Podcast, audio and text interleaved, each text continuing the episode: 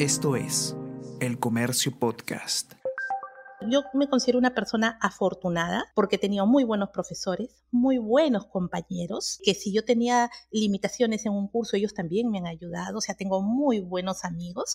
Sí, mira, yo llegué de provincia, en mi colegio yo fui una alumna normal, buena alumna diría yo, pero fui a la academia y habían cosas que me faltaban, pero también tuve muy buenos amigos, hacíamos trabajo en grupo y luego cuando ingresé a la universidad, ¿no? Habían chicos que la destrozaban, o sea, San Marcos, habían chicos que les había costado ingresar pues tres, cuatro años, entonces eran unos cracks, ¿no? Entonces, y si yo tenía alguna limitación, ellos, ellos me ayudaban. Y no solo a mí, ¿ah? yo creo que trabajábamos siempre en equipo ha sido para mí una suerte poder compartir con ellos porque estableces una amistad que es para toda la vida, ¿no? Es bióloga por la Universidad Nacional Mayor de San Marcos y tiene un doctorado en biomedicina por la Universidad de Barcelona en España. Realizó su postdoctorado en vigilancia de virus respiratorios y desarrollo de vacunas en el Hospital Clínic de Barcelona, España.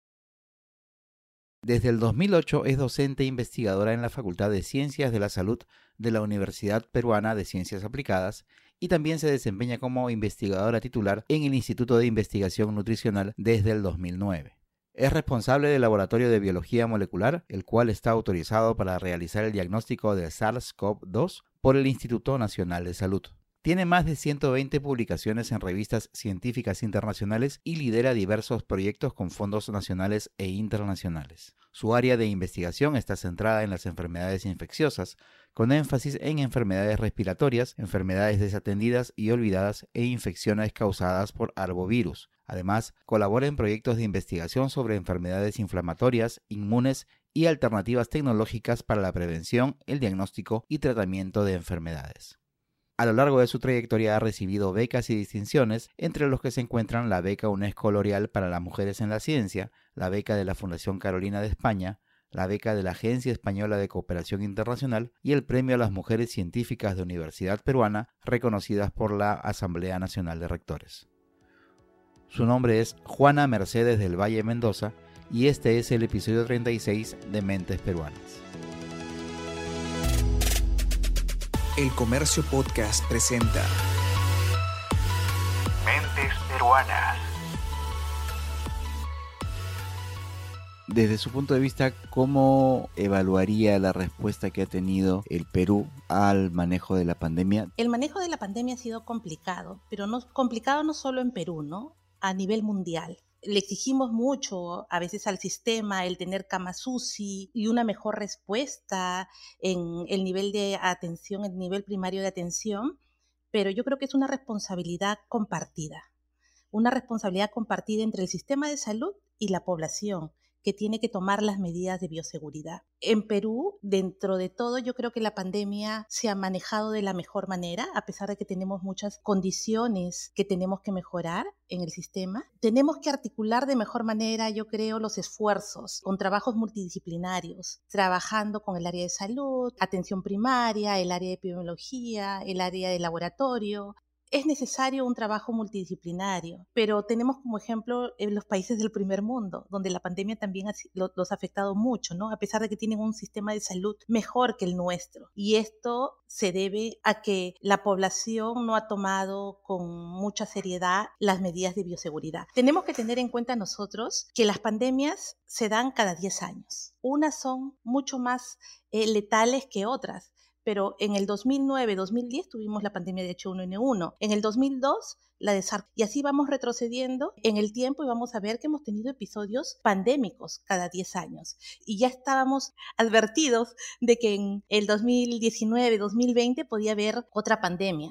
Ahora, yo creo que aquí tenemos que unir esfuerzos y vuelvo a repetir, trabajar de manera eh, multidisciplinar, ¿no? Eh, los epidemiólogos con los médicos, los médicos con las enfermeras, o sea, si no el sistema colapsa y tenemos que prepararnos de la mejor manera para combatir esta pandemia y para los futuros brotes o las futuras pandemias que puedan venir de aquí a unos años. Esto a nosotros nos ha enseñado a darle más importancia a la investigación y a la ciencia, a preparar de mejor manera nuestros laboratorios, porque aquí no solo es exigir diagnóstico, tenemos que prepararnos. Para tener un buen diagnóstico de los brotes o una mejor vigilancia de las enfermedades infecciosas, tenemos que tener infraestructura, personal calificado, transferencias de conocimientos, poder adquirir los insumos.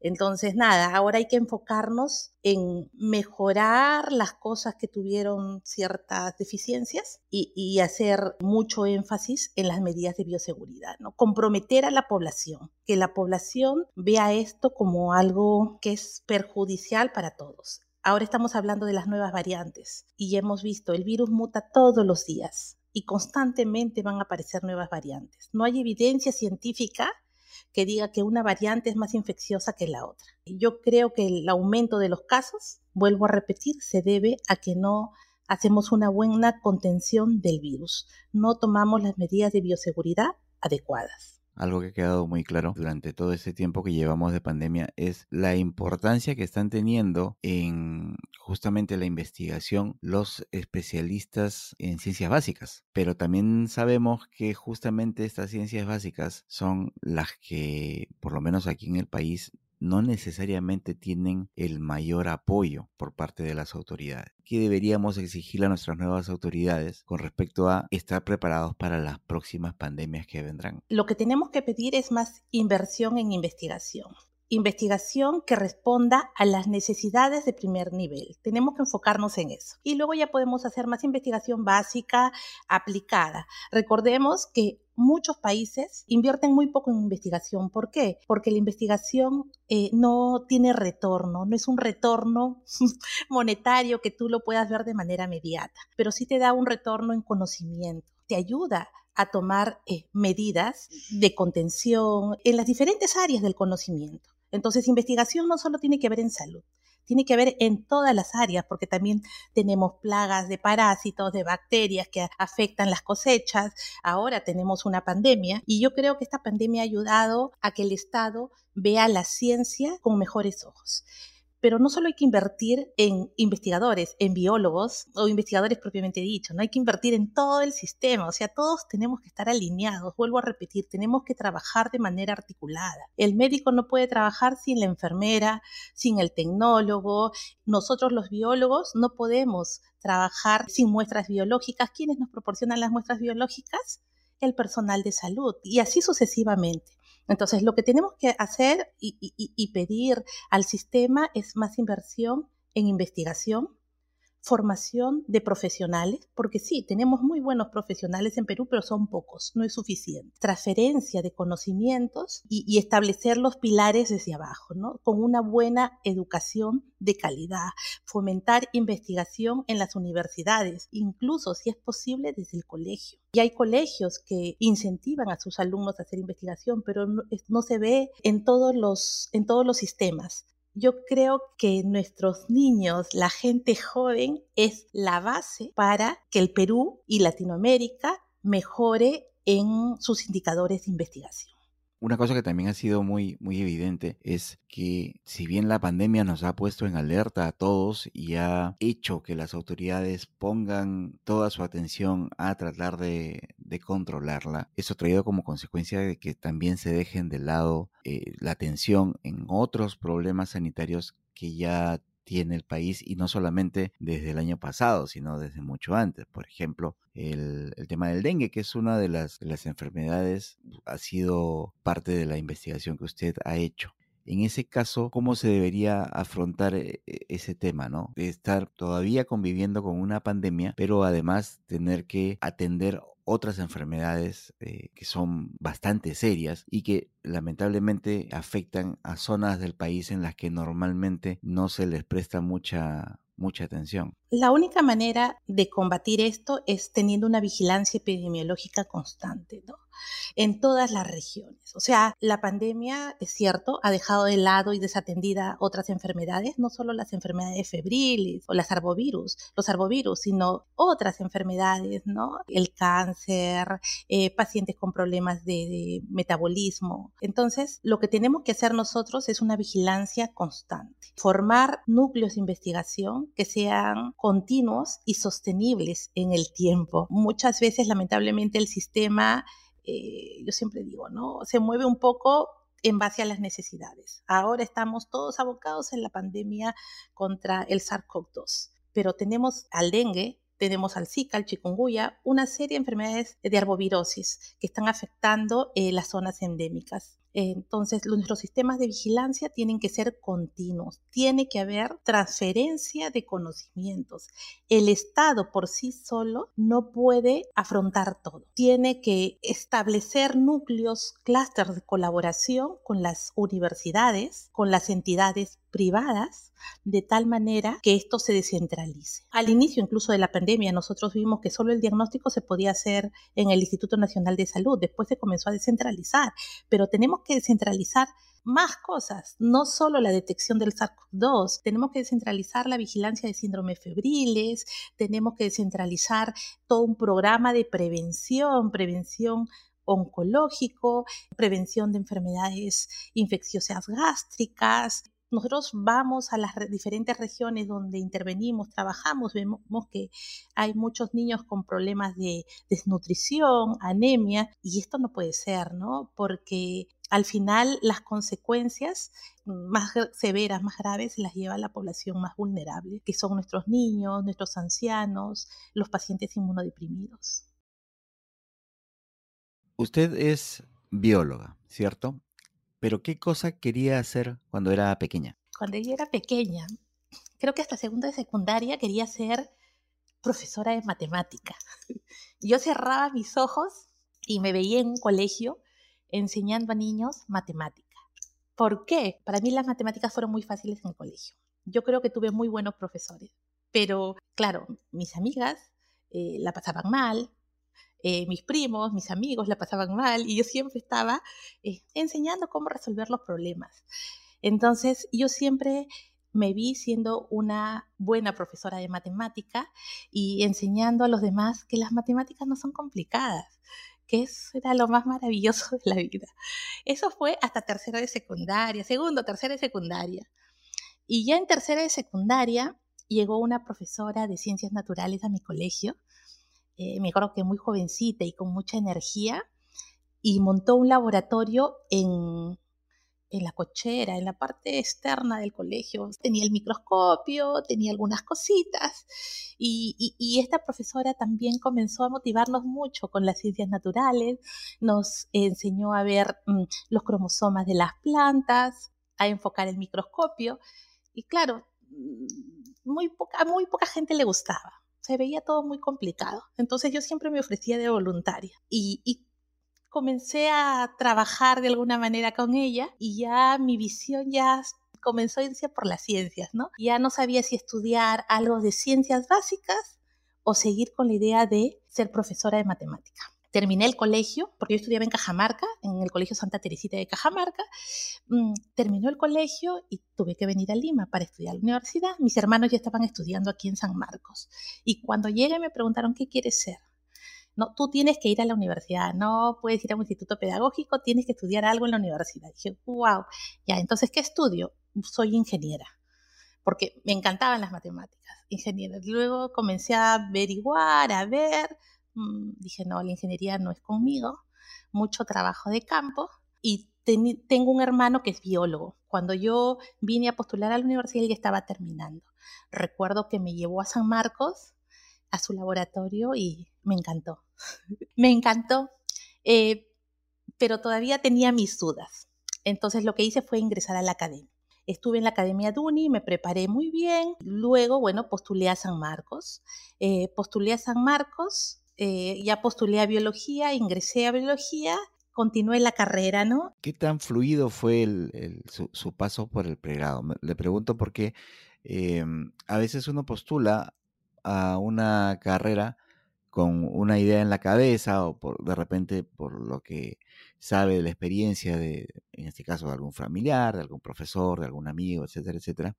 Pero al final cuando uno ya está estudiando, a veces se encuentra con situaciones que no esperaba, desde que de repente los cursos que estaba esperando se van a tomar recién hacia el final de la carrera, o de repente con concursos o situaciones que no estaban dentro de los planes y terminan siendo demasiado complicados o a veces con situaciones que hacen que uno a uno se le pase por la cabeza la posibilidad de tirar la toalla y cambiarse de carrera o, irse a, otro lado. ¿A usted le pasó eso? ¿Qué tan complicado qué tan fácil fue su paso por el pregrado? No fue fácil. Bueno, los primeros años sí, fue sencillo. Yo recuerdo que los dos primeros años incluso llevé el curso de matemática 1, 2, 3, creo que hasta 4, que fueron, fue súper sencillo. Las químicas me costaron mucho pero yo tenía la suerte de tener hermanos mayores y, y, mis hermanos se sentaban conmigo, sobre todo mi hermano el que estudió biología, se sentaba conmigo y me ayudaba a resolver los problemas de química. Entonces él me ayudó a superar eh, esos obstáculos. Mira, mi talón de Aquiles en la universidad fue biología molecular. Y, un curso directamente, directamente de carrera. De carrera. Terminé siendo bióloga molecular. Oh, ya. Porque, o sea, me costó. ¿Y por qué me costó? Porque, claro, yo leía el libro, entendía, leía artículos científicos, entonces comencé comenzaba a imaginarme muchas cosas, cómo era la biología molecular. Y a veces eh, los conceptos o, o, la idea que yo tenía, pues no, no, no concordaba con la del profesor, ¿no? Entonces, de alguna manera ahí discutía, discrepaba con el profesor en algunos conceptos. Fue el curso que más me costó, pero al final el estudiar, poder discutir con el profesor, eh, me hizo entender muchas cosas y me terminó encantando. O sea, yo terminé enamorada y al final yo creo que ese curso fue clave para decir, ok, yo quiero ser bióloga molecular. Porque yo postulo a San Marcos a biología y dentro de biología habían cinco orientaciones. ¿No? Estaba hidrobiología, zoología, botánica, estaba micro, estaba genética. Eh, entonces, los dos primeros años lo llevé muy bien, pero después no sabía qué orientación llevar, estaba muy confundida. Y cuando me matriculé en el curso de biología molecular, porque incluso me matriculé en biología molecular e hidrobiología, y los dos me encantaron, pero biología molecular, el conversar con el profesor fue clave para que yo me oriente eh, en esta área.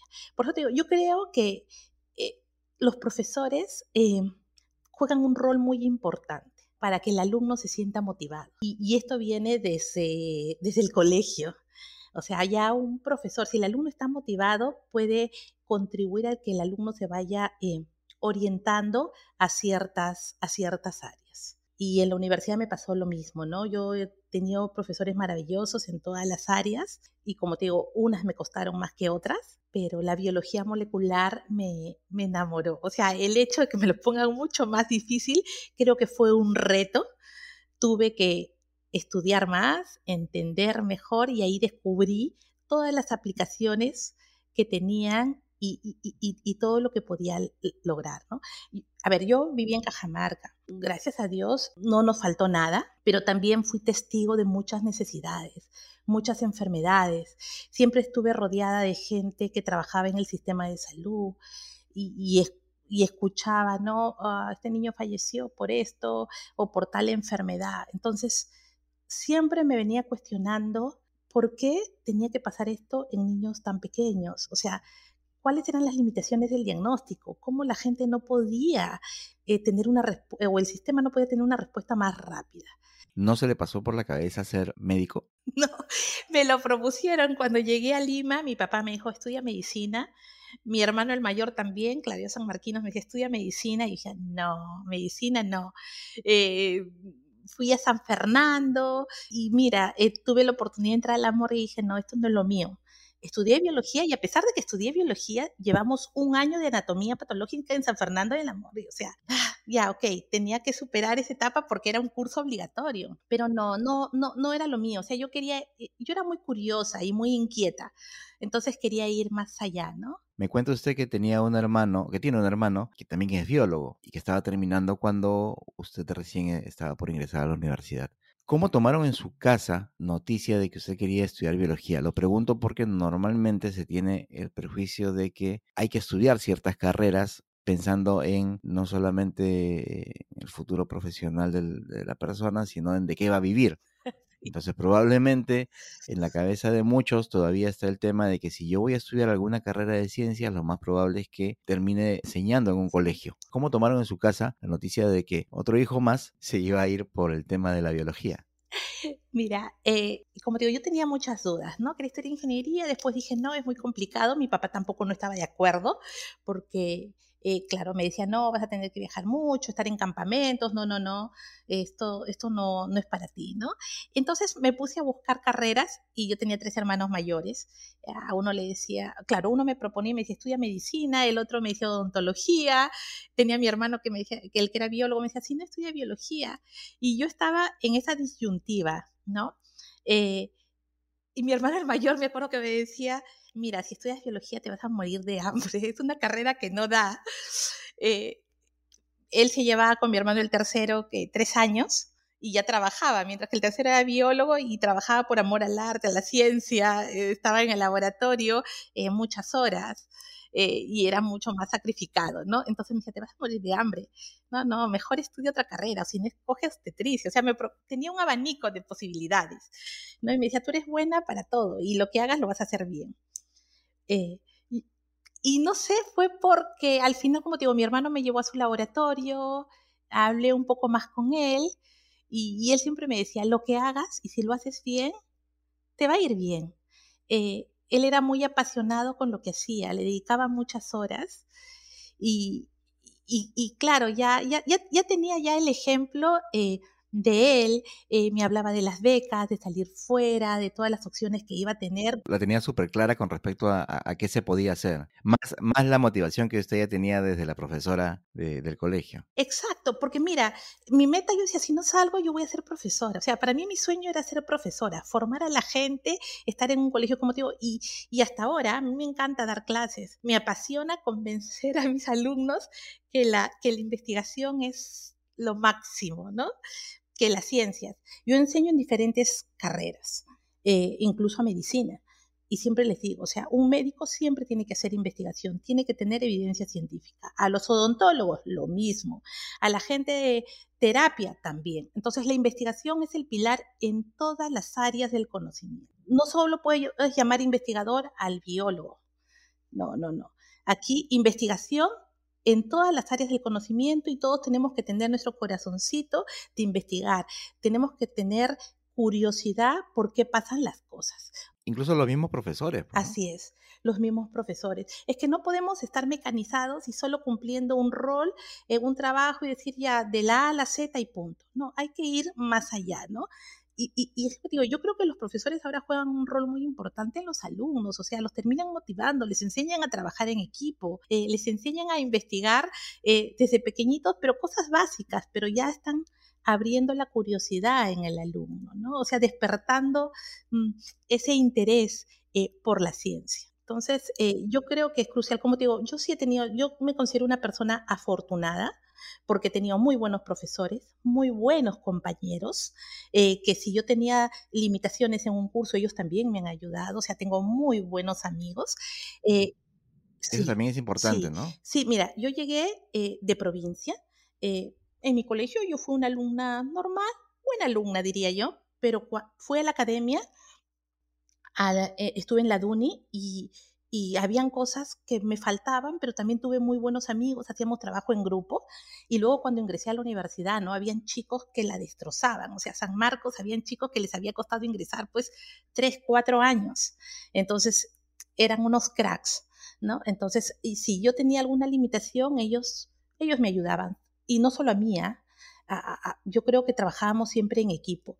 Eh, ha sido para mí una suerte poder compartir con ellos porque estableces una, una, una, amistad que es para toda la vida, ¿no? Con ellos aprendí mucho, incluso la parte de habilidades blandas, sociabilizar. Como siempre me decían, en San Marcos uno adquiere calle, y eso es muy cierto. Y eso me ayudó incluso para el doctorado. Yo estuve en Barcelona y yo nunca me sentí eh, limitada o menos que una persona que, que había hecho el pregrado en Europa, para nada. Al contrario, yo me sentía orgullosa de ser peruana, orgullosa de ser sanmarquina y de las habilidades y los conocimientos que había adquirido durante la carrera.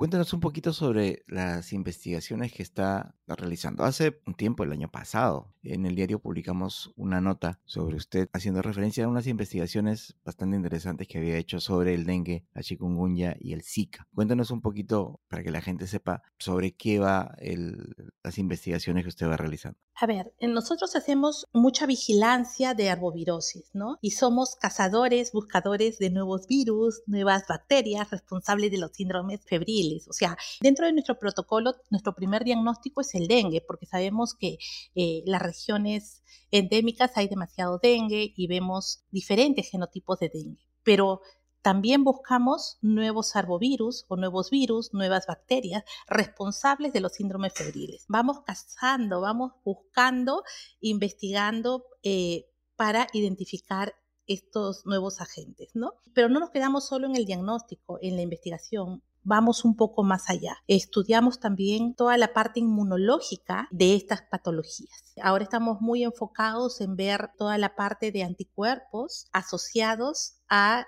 determinadas infecciones. Trabajamos en lo que es polimorfismo, también ligado a ciertos cromosomas y que hace que las personas sean más susceptibles a la infección por estos arbovirus. Entonces, nosotros hacemos mucha investigación básica, pero también investigación aplicada. Ahora, esta investigación no solo tiene como cabeza Juana del Valle, somos todo un equipo, somos un equipo multidisciplinario. Vuelvo a repetir, médicos, la enfermera, el personal de campo, los biólogos. Es, importante tener en cuenta eso también para, digamos, dar el, el, prejuicio que tenemos en la cabeza sobre los científicos que todavía los seguimos imaginando como personas medio raras con la bata blanca que viven en el laboratorio y que solamente cualquier tipo de, de hallazgo, de logro, etcétera, etcétera, es obra de una sola persona. No es así, es un equipo multidisciplinario, desde la persona que toma la muestra eh, hasta la persona que procesa, que da a conocer los conocimientos, o sea, somos un grupo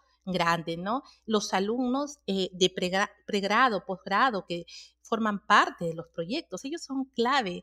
Al inicio son las manos del proyecto, ¿no? Y luego llegan a ser eh, eh, los investigadores junior, luego los, investigadores más seniors, entonces tiene que haber una transferencia de conocimientos.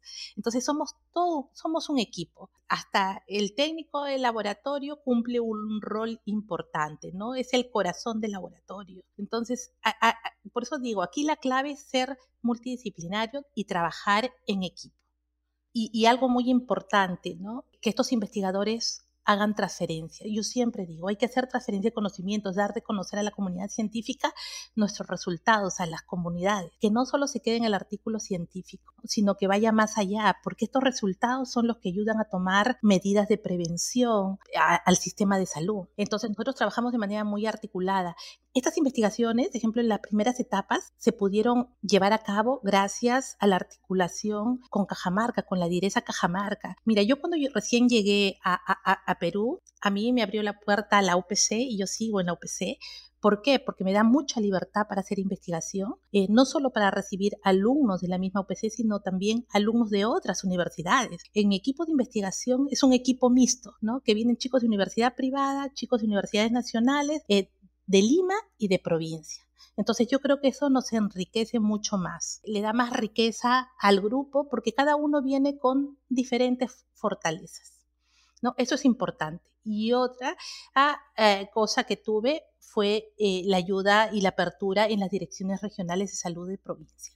Sin ellos yo no hubiese podido concretar estos estudios. Entonces yo creo que aquí hay que respetar eh, todos los escenarios y a todos los colaboradores. Generalmente estos trabajos de investigación terminan en publicaciones.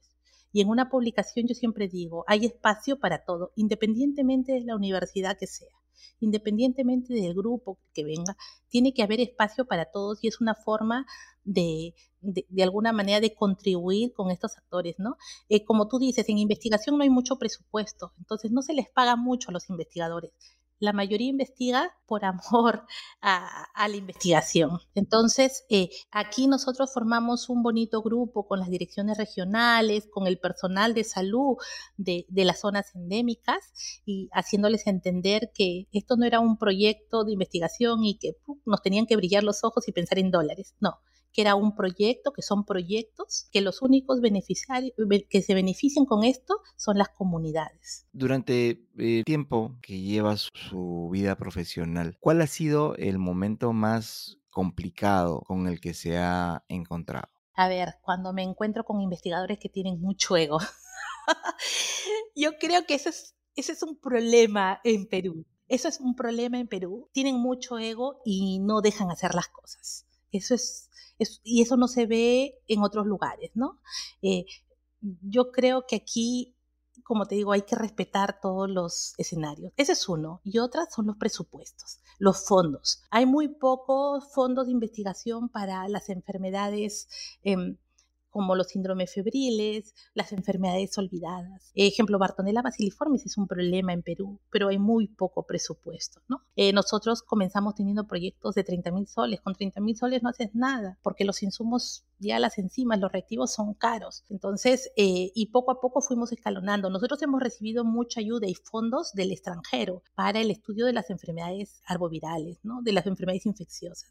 Ahora pertenecemos a una red, que es la red del COICIT, que tiene eh, fondos eh, coreanos y ellos nos ayudan ah, para continuar con estas investigaciones. Además de los fondos concursables de la, eh, de la misma institución de la UPC, ¿no? La universidad todos los años nos ayuda con fondos concursables para poder continuar con nuestra línea de investigación, porque nosotros llamamos línea de investigación cuando el trabajo es sostenible año tras año. Nosotros ya venimos trabajando casi 10 años en enfermedades infecciosas. Es sostenible teniendo publicaciones, teniendo proyectos, pero esto no se hubiese podido llevar a cabo sin el apoyo de la institución. Es muy importante eh, tener buenos líderes y que sepan que la investigación muchas veces no trae un retorno monetario, pero sí un retorno de conocimientos.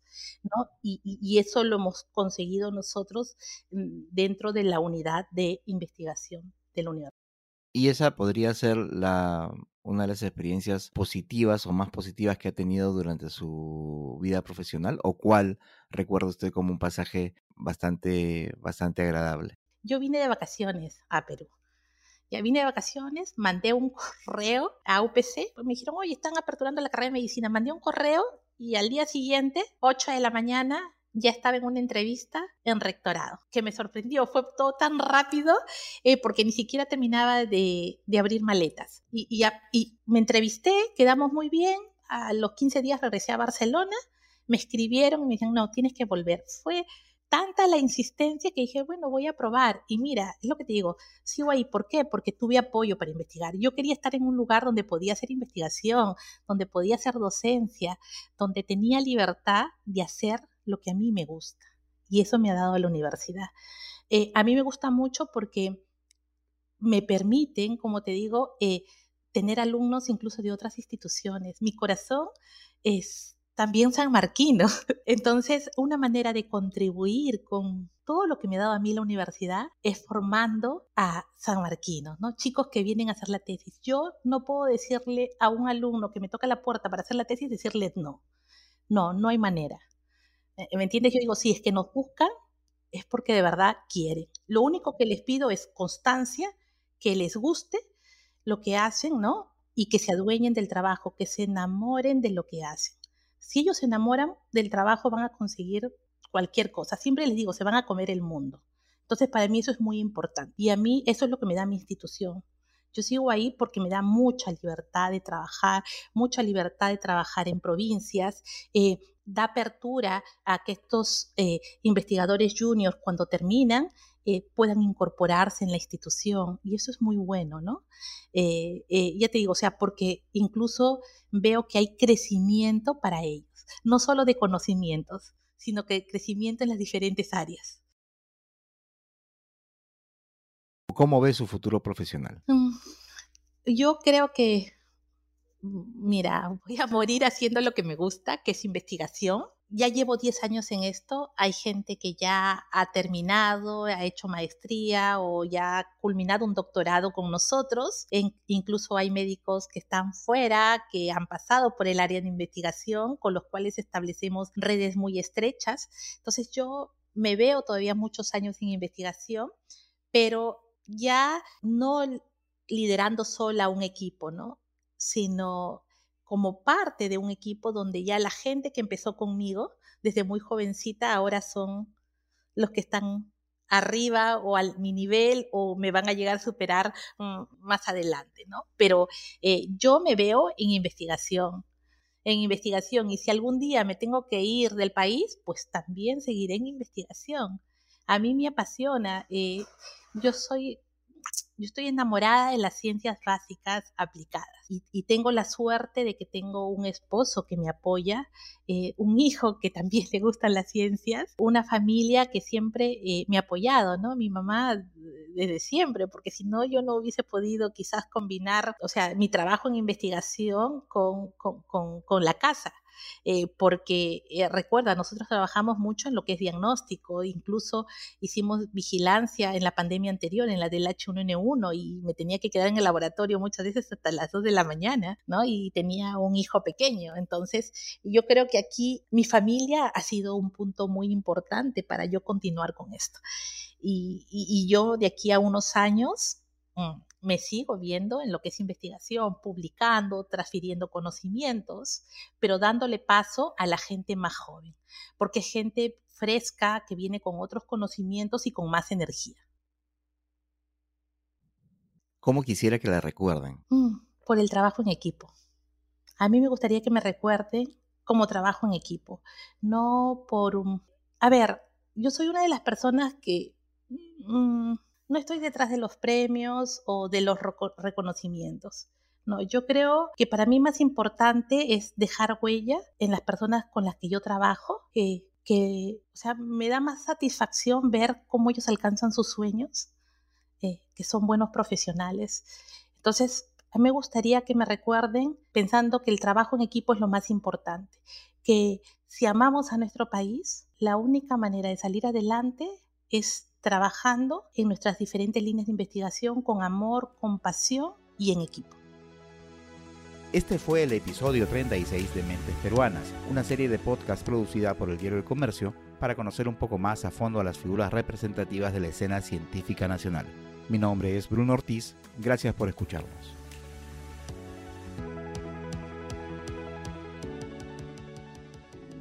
Esto fue El Comercio Podcast.